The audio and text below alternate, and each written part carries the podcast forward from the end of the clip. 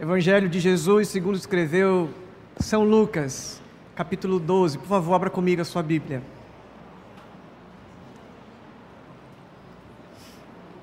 Evangelho de Jesus, segundo escreveu o médico amado Lucas, no capítulo 12. E nós vamos ler do 15 em diante. Por favor, acompanha comigo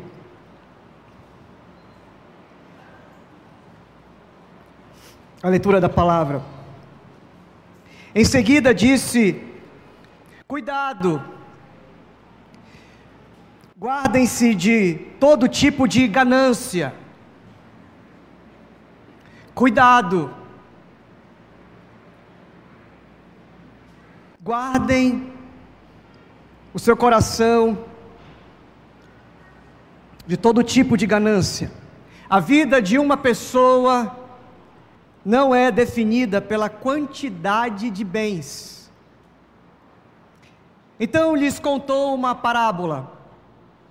Um homem rico tinha uma propriedade fértil que produzia boas colheitas. Pensou consigo: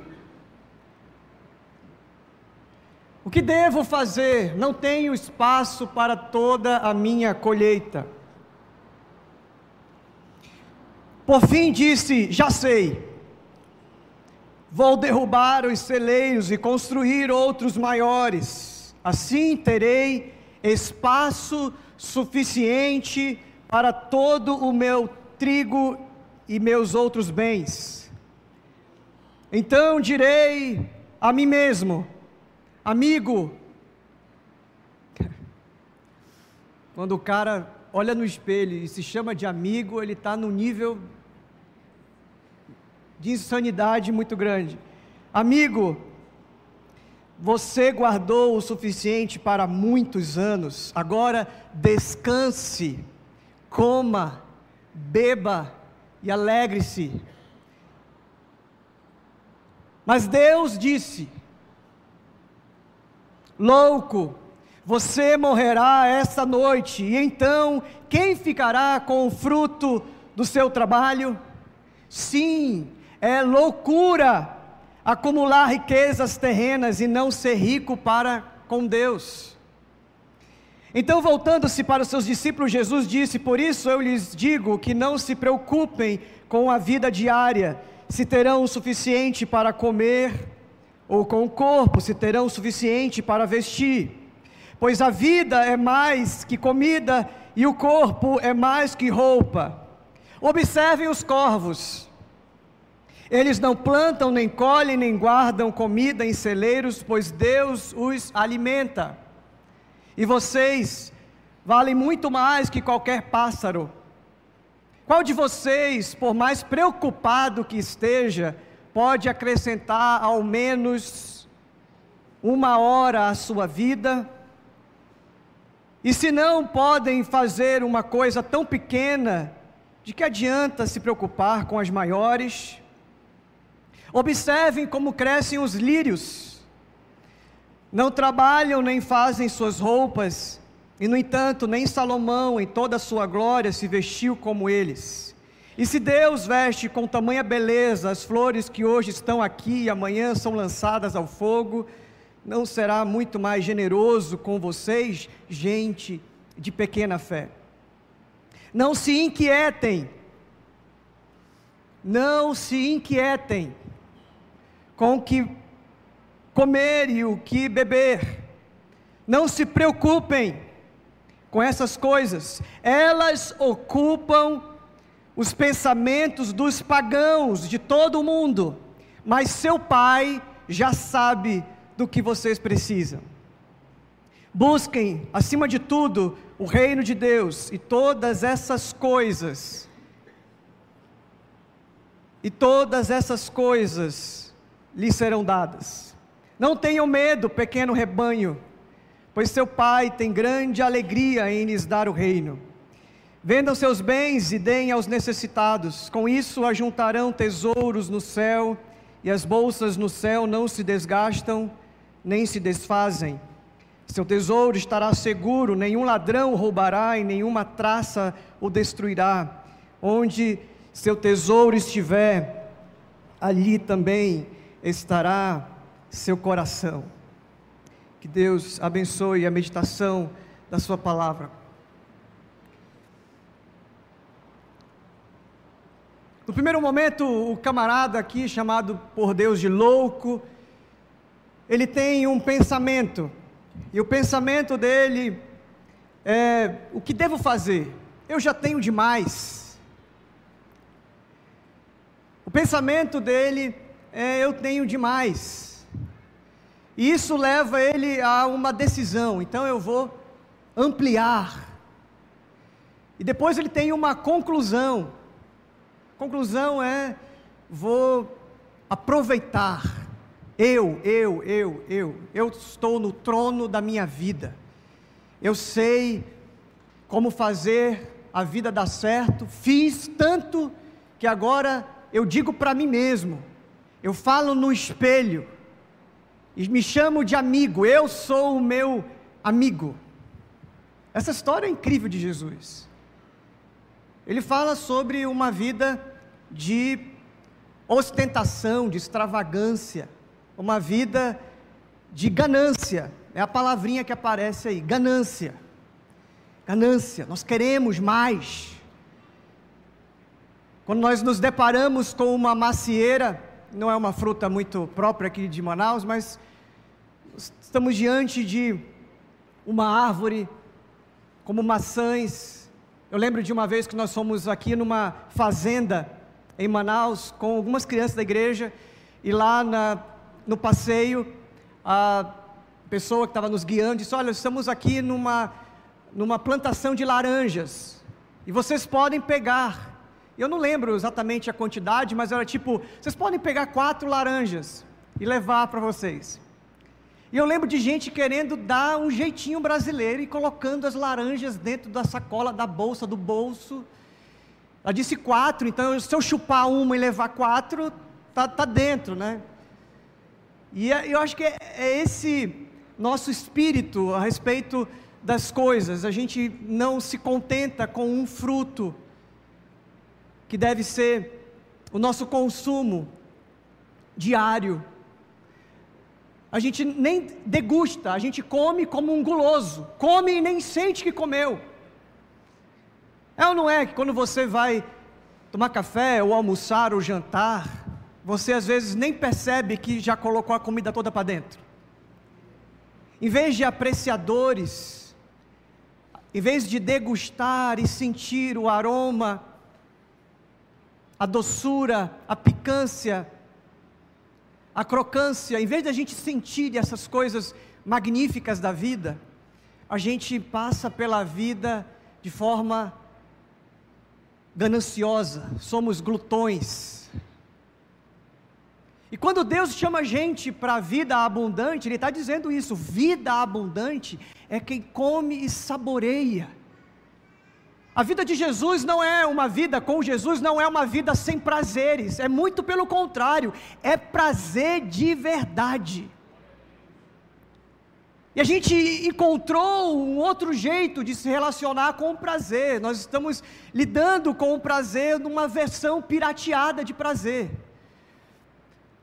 Em vez da gente satisfazer e comer uma laranja e dizer graças a Deus, em vez de orarmos o pão nosso de cada dia, o Senhor nos dá, não, nós queremos comer a árvore inteira, nós queremos comer o saco de pães inteiro.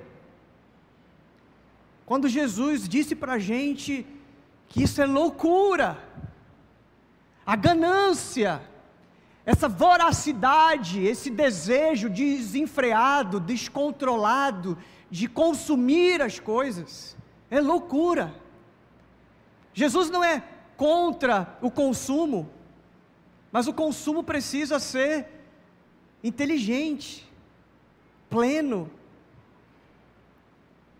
É interessante quando os fariseus, os líderes religiosos da época de Jesus, haviam outros, mas Jesus parece que eh, pegava mais de com força nos fariseus, eram hipócritas, olhavam para, quando os fariseus olhavam para João Batista, por exemplo, que comia pouco, que comia gafanhotos e mel silvestre, um cara sem muito requinte, um cara talvez ogro do deserto, que comia ali alguns insetos e se dava por satisfeito. E eles criticavam esse João Batista que era minimalista na sua alimentação. O João Batista que não não se banqueteava.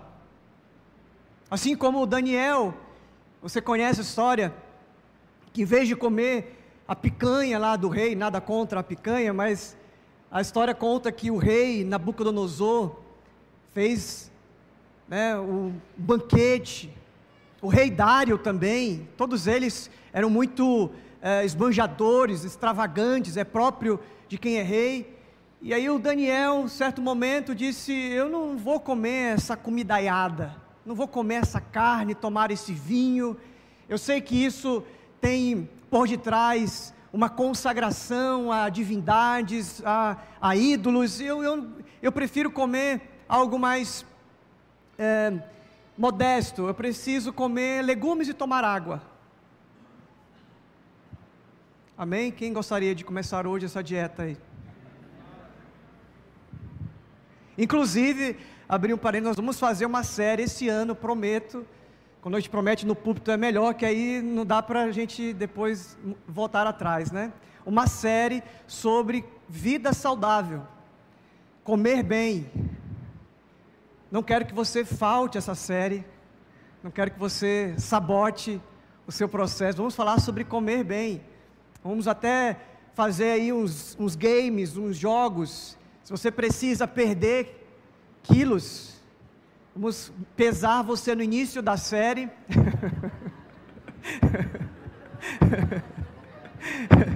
e depois no final da série, vamos ver aí um antes e depois, né? A gente pode chamar a Jamile para fazer uma foto do antes e depois, né? Olha só, a, a ideia está vindo, o Massuelo motivou essa série, logo logo vai sair do forno. Mas voltando, né? O, o Daniel então decidiu comer legumes e tomar água. E depois de alguns dias, eles foram é, testados, e Daniel, Mesaque, Sadraque, Abdinego, seus amigos, eram mais inteligentes e mais dispostos do que os outros que se esbanjaram com a comida do rei. Isso tudo para dizer que existe um limite para o consumo. E hoje eu quero falar sobre uma vida sustentável, uma vida simples, uma vida minimalista ou essencial. Eu lembro da minha mãe que sempre disse, talvez ela esteja assistindo pela internet, a mãe está viajando, beijo mãe, te amo. Minha mãe sempre dizia que a gente tinha que comer e ficar com fome. Você tem que comer e ainda ficar com fome. Em vez de comer, de bater, rapaz, né? Você falava, estou cheio, e a sua mãe disse, meu filho fale satisfeito.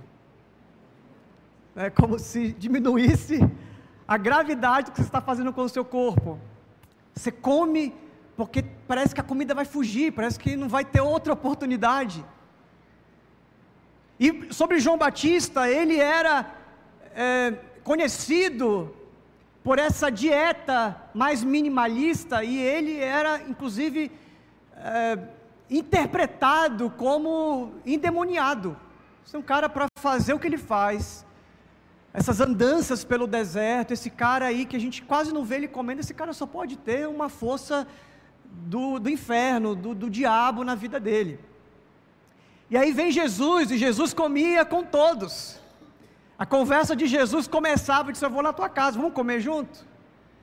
A conversa de Jesus sempre era ao redor de uma mesa. E aí, se João Batista ele era minimalista, ele era uma pessoa possuída por demônios porque comia muito pouco, os fariseus interpretavam Jesus como aquele que era comilão, beberrão e amigo de pecadores. Jesus não tinha uma vida extravagante, mas ele, ele estava comemorando, celebrando a vida e dando para a comida o seu devido lugar. E dizendo: Eu vou comer. Tanto é que, se você for ler o Evangelho, na hora que Jesus está ceando com seus discípulos, ele reparte o pão, dá para os discípulos, ele não come de imediato. Se você for ler, fazer uma leitura bem cuidadosa, você vai ver que Jesus era o último a comer. Porque a comida tinha o tamanho de comida. E Jesus tinha uma vida simples, ou uma vida sustentável. Tanto é que quando o diabo tenta, ele dizendo, vai, transforma, você está no desespero, você não está aí querendo muito se saciar, então transforma essas pedras em pães. E Jesus disse, menos, Não, porque nem só de pão viverá o homem. A comida tem tamanho de comida para Jesus. E eu estou falando de comida como um ponto uh, de partida da nossa conversa de hoje. Entender que nós podemos, estou falando ainda dentro da temática da perfeita criação, falando sobre ecologia, sobre sustentabilidade, falando do cuidado com a criação, sim, começa com o nosso consumo. Se a gente primeiro pensar sobre isso, endireitar o nosso costume, endireitar a nossa ideia, nosso pensamento, a nossa mente for transformada, né, como diz Paulo, lá em Romanos capítulo 12, não vos conformeis, não tenha a forma, não, não se coloque no mundo como as demais pessoas, mas seja transformado pela renovação da sua mente, para que você então experimente qual seja a boa, perfeita e agradável vontade de Deus. Então, o apelo do Evangelho é que a gente se arrependa dessa nossa gula, dessa nossa ganância, a gente quer ter, a gente tem, agora tem que derrubar os celeiros para construir algo maior, para ter ainda mais. E eu não estou falando sobre você é, viver algumas viagens, ou trocar de carro, ou ter um certo conforto, não é sobre isso que eu estou falando. É importante, mas tudo isso precisa ter o tamanho que isso tem em Jesus. Você está comigo aqui?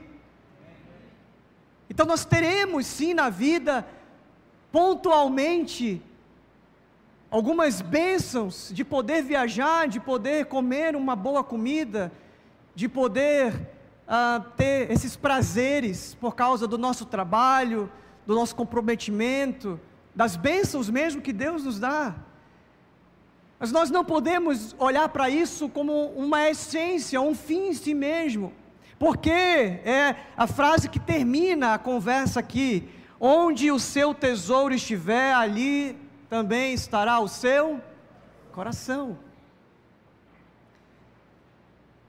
E nós vamos pensar que essa exortação de Deus aqui, de chamar esse homem de louco, é uma exortação para todos nós hoje, para viver uma vida simples, uma vida minimalista, uma vida onde a gente pensa a respeito do nosso consumo e pensa se aquilo que nós estamos vivendo é uma extravagância, é um luxo, é um exagero. Eu ter na minha mesa comida de todos os tipos, e até mesmo estragar essa comida, enquanto tem gente ao nosso lado morrendo de fome. É um consumo consciente. Tanto é que o que Jesus ensina para a gente na oração do Pai nosso é que o pão é nosso.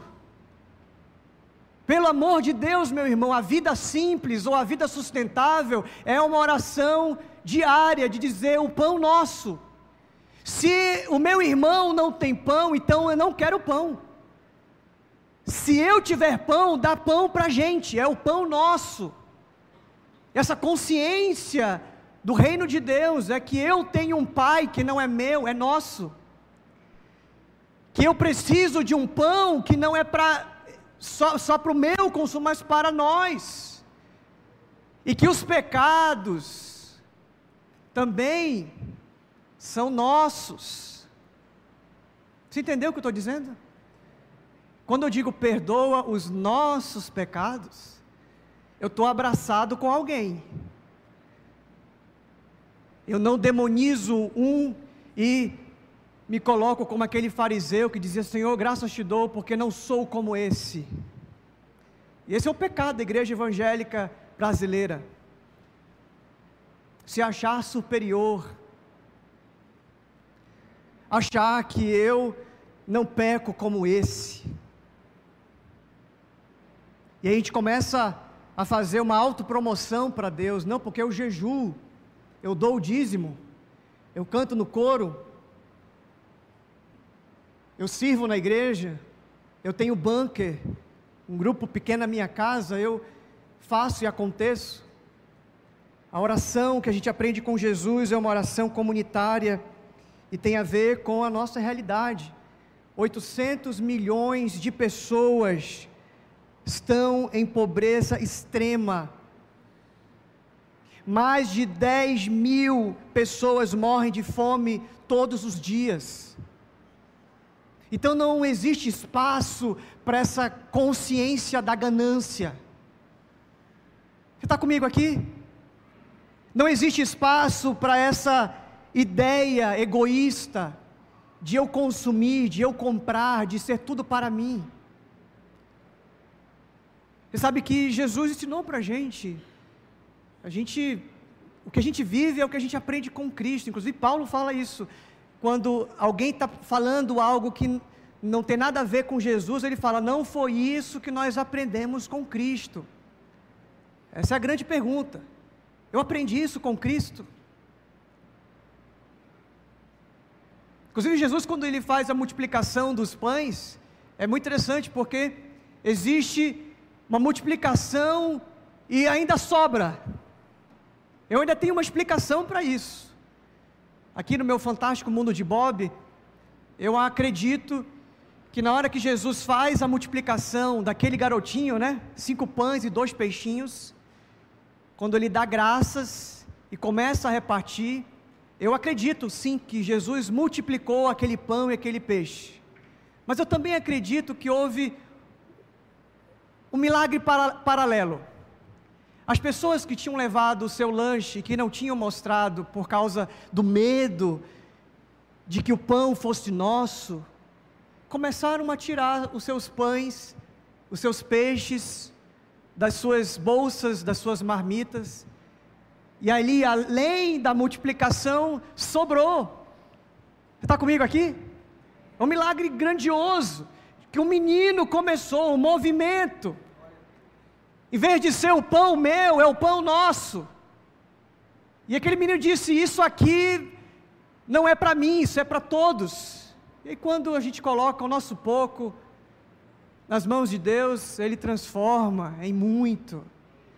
E é lindo o que acontece, e ali então uma multiplicação fenomenal. E Jesus fala: agora junte o que sobrou e não vamos desperdiçar. Vamos guardar, porque no meio da caminhada sempre vai ter alguém precisando de pão. Sempre teremos uma oportunidade de comer o pão com os nossos irmãos e também compartilhar com quem não tem pão. No mundo de Deus, é assim que as coisas funcionam. Nós não pensamos só na gente. Nós olhamos para a bondade de Deus e somos pródigos, somos fartos em abençoar as pessoas também. Nós somos perdoados e nós perdoamos. Olha só que coisa incrível. Nós somos abençoados. Paulo mesmo fala isso, que da mesma forma que vocês foram consolados, Deus usa vocês agora para consolar. Então eu tenho pão e eu começo a repartir o pão e, e eu vejo que o meu pão, que era só meu, agora está na mão de muita gente. E mais de 5 mil homens, fora crianças e mulheres, foram alimentados naquele dia e ainda sobraram 12 cestos. Muito simbólico isso também. 12 cestos, 12 discípulos. É a ideia de que o discípulo agora tem a responsabilidade. Se Jesus tinha cinco pães e dois peixinhos e multiplicou e fez essa ação maravilhosa, cada discípulo agora é representante de Jesus e agora ele faz de um cem, de um 30, de 1, 50, uma multiplicação exponencial. Quando eu olho para esse texto de Jesus exortando os gananciosos, não só daquela época, mas do nosso tempo também, eu lembro de Jesus falando para a gente que a gente tem que ser simples como as pombas. Eu lembro do apóstolo Paulo falando em Partimóteo que se você tiver o que comer e vestir, se dê por satisfeito. Olha que vida sustentável é essa. Olha que vida simples. Se você tiver o que comer e vestir, se dê por satisfeito. Que quem corre atrás dessas coisas, quem é afobado, desesperado, são os pagãos. Jesus fala isso. Olhem para os corvos. E por isso que semana passada nós ilustramos a divulgação da mensagem com um pássaro que parece muito com um corvo, incrível. Tem um anel amarelo ao redor dos olhos, um bico amarelo e todo pretinho. Olha o detalhe dessa perfeita criação que ainda vai ser restaurada, redimida, transformada, glorificada. Eu não creio que Deus vai vir e julgar o mundo e destruir, colocar fogo na sua criação. Eu não creio nisso. Eu creio que a criação experimentará os mesmos efeitos colaterais da ressurreição. Se os nossos corpos, diz 1 Coríntios capítulo 15, se os nossos corpos serão glorificados à semelhança de Jesus, toda a criação entrará num efeito, em vez de ser uma involução, Romanos 8 diz isso, né, que a, a natureza está experimentando uma decadência. O que a palavra de Deus diz para a gente que quando Jesus, na parousia, na segunda vinda, quando Jesus voltar, ele vai fazer novos céus e nova terra. Diz Isaías que o cordeiro vai comer junto com o animal, eu esqueci o nome agora, o leão. Haverá uma. E é muito interessante, né? Porque eu estou falando aqui, a minha cabeça vai embora. Eu lembro quando, eu lembro não, eu não estava lá, mas Jesus nasceu e ele foi colocado exatamente no lugar onde os animais comem. Você já parou para pensar nisso? Jesus foi colocado numa manjedoura, no lugar onde os animais se alimentam fazendo uma redenção da inimizade que existe entre o humano e os animais. Não é sem querer que Jesus usa a natureza nas suas palavras. Ele fala agora olhe para os lírios do campo, que é essa flor maravilhosa aí. Muito provavelmente não é essa que existe na Palestina, ali naquele contexto, mas eu capturei essa imagem é, belíssima de um lírio. Existem mais de 200 ou de 100 espécies de, de, de lírios. E existe muita beleza na criação de Deus. E Jesus está dizendo o tempo todo: olhe para os pássaros. Quando, quando ele mesmo vai falar, Jerusalém, Jerusalém, que mata seus profetas, como eu gostaria de ser como uma galinha que junta os seus pintinhos. Jesus dando ênfase para a natureza, dizendo: olha, olhe para a natureza, a natureza declara a glória de Deus, o firmamento, as obras das suas mãos, um dia conta para outro dia, uma noite revela para outra noite, não há nem palavras, mas em todo o universo se ouve a sua voz. O Salmo 19 é um tratado de que Deus tem na criação a sua primeira agência missionária. Deus está revelando a sua presença, a sua bondade, a sua criatividade. Então, olhe para os lírios do campo. Eles têm uma beleza, porque Deus veste eles. E a conclusão do texto é: vocês são muito mais importantes. Inclusive, ele fala aqui, pequeno rebanho. Olha só que interessante. Ele sendo o nosso bom pastor, ele diz: vocês, pequeno rebanho, vocês também são cuidados. E quem vive procurando de forma voraz consumir as coisas e guardar em armazém e viver esse desespero que tem a ver com o desespero da alma, o desespero que tem a ver com a nossa angústia existencial, esse aí é pagão, esse aí não tem Deus, esse aí, e como ele fala, é como vive quem não tem o Pai, porque o contrário de ansiedade é paternidade. Se eu sei que eu tenho um Pai, eu descanso, e eu consumo, e eu olho para cada parte da minha vida, e eu examino se eu estou desperdiçando, se eu estou administrando bem os recursos que Deus me deu, se eu estou extravagante, esbanjando, ostentando. De vez em quando eu vejo, eu não sou muito de acompanhar eh, os irmãos nas redes sociais, mas de vez em quando eu caio em tentação. E, e eu vejo algumas extravagâncias vejo uma certa ostentação que ah, não combina com o estilo de vida simples de Jesus. Não estou dizendo que Deus não enche a sua vida de coisas boas, Ele enche. E Ele dá boa medida, recalcada, transbordante, sacudida. É isso que Ele promete para nós. Vida em abundância. Nós temos algumas oportunidades é, graças a Deus, nós temos acesso, Deus nos abençoa, por causa do nosso trabalho, por causa das pessoas que nos abençoam, a gente tem acesso e experiências maravilhosas, mas cuidado, que onde estiver o teu tesouro, ali estará o teu coração. Cuidado, para você não viver um estilo de vida que não combina com o estilo simples de Jesus. Que está comigo aqui? Eu sei que isso talvez é, gere um desconforto em você, mas eu estou pregando o Evangelho. O Evangelho é uma ofensa ao nosso ego ganancioso. O nosso ego, segundo diz Tim Keller, saudoso Tim Keller, no seu livro Ego Transformado, ele fala que o nosso ego vive dolorido. E a gente usa essas coisas para pacificar o nosso ego e corremos atrás das coisas, e já dizia Salomão: é tudo vaidade, é como correr atrás do vento, e quando você chega lá, não chega lá, porque lá não existe.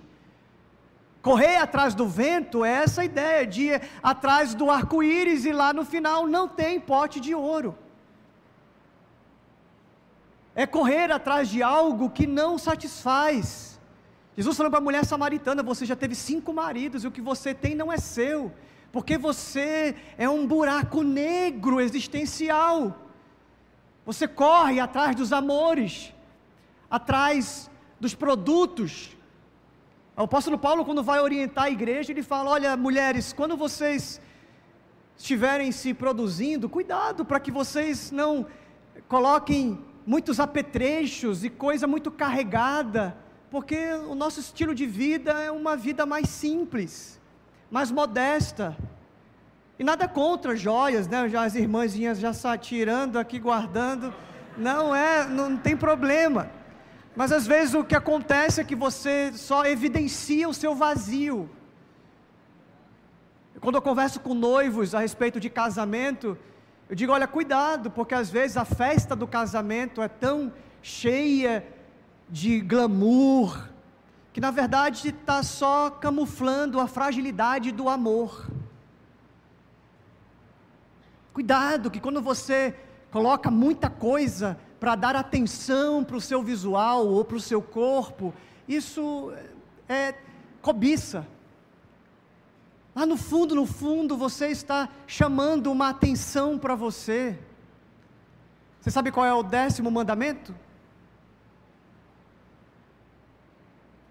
Dez mandamentos, de, decálogo. Décimo mandamento, qual é? Vai, gente. Meu Deus, acho que eu entrei na igreja errada. Décimo mandamento. Não cobice a casa do seu próximo, nem a sua mulher, nem o seu servo, nem o seu animal. O que acontece é gente é uma cobiça ambulante. A gente quer evidenciar no exterior aquilo que é, tira a atenção daquilo que é de fato a nossa essência, a nossa dor, o no, nosso sofrimento. A cobiça dos olhos, a vontade de ter cada vez mais. E aí você alcança um alvo estabelecido pela cultura, estabelecido pela indução de toda a parafernália ao seu redor, do consumismo, de todos os ismos, de todas as ideologias, e quando você chega lá, que você alcançou aquilo, você vê que o buraco existencial, a angústia, a dor, a sua miserabilidade continua ali. Você vai morar no alto de um terraço, de um prédio gigantesco, e quando você chega lá, você continua se sentindo miserável, pobre, cego e nu. Por isso que a palavra de Deus diz: os dez mandamentos, o último mandamento que você deveria saber de qual é: não cobiçarás. Recomendo o nosso livro, desculpa ser autorreferente, mas recomendo o nosso livro, simples assim. Inclusive tem algumas cópias aí depois, mas os exemplares, cópia é zoado, né? É exemplares. Parece que eu estou lá tirando xerox do, do meu livro, né? Do nosso livro. A gente escreveu um livro sobre os dez mandamentos. Eu escrevi sobre o quarto mandamento. Qual é o quarto mandamento? Hã? Ah, isso aí eu já ouvi o burburinho, porque já, já fiz essa pergunta antes. Sobre o descanso. Lembra-te do dia de sábado para descansar porque seis dias trabalharás, e o sétimo, inclusive o quarto mandamento também é sobre vida simples, também é sobre trabalha seis e descansa. Para você funcionar e você ser uma pessoa abençoada, você precisa fazer pausa, você precisa ter folga, você precisa de férias. É um mandamento duplo: trabalhe e descanse. Mas falando, né, de volta aí para o décimo mandamento, é não cobice. Não cobice nada que é do seu próximo.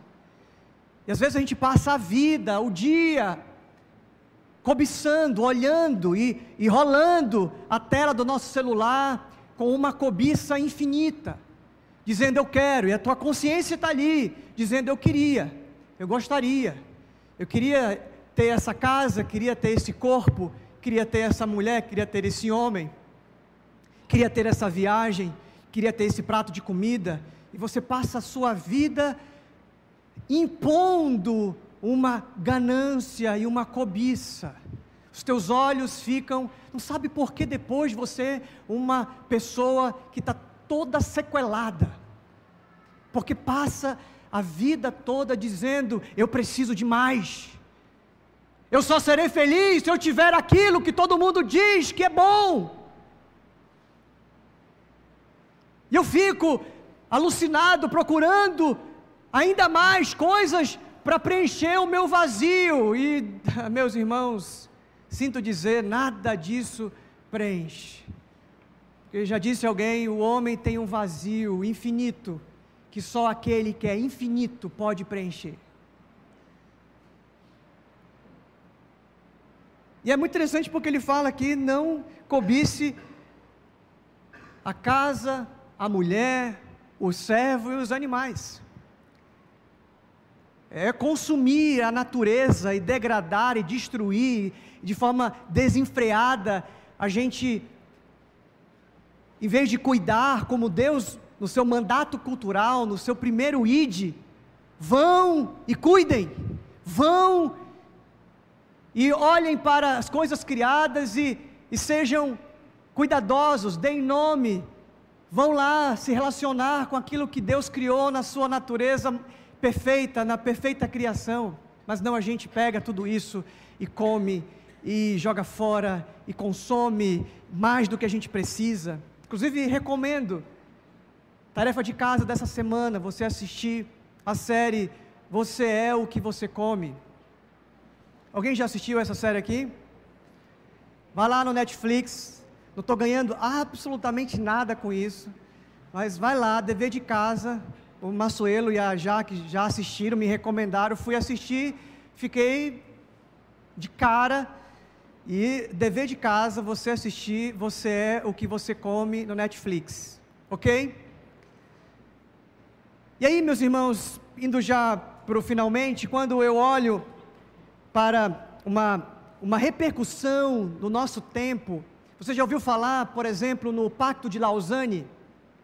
Em 1974, alguns irmãos cristãos tementes a Deus, comprometidos com a criação e preocupados com essa nossa ganância, eles se reuniram na Suíça, em Lausanne, e eles tiveram um momento de refletir.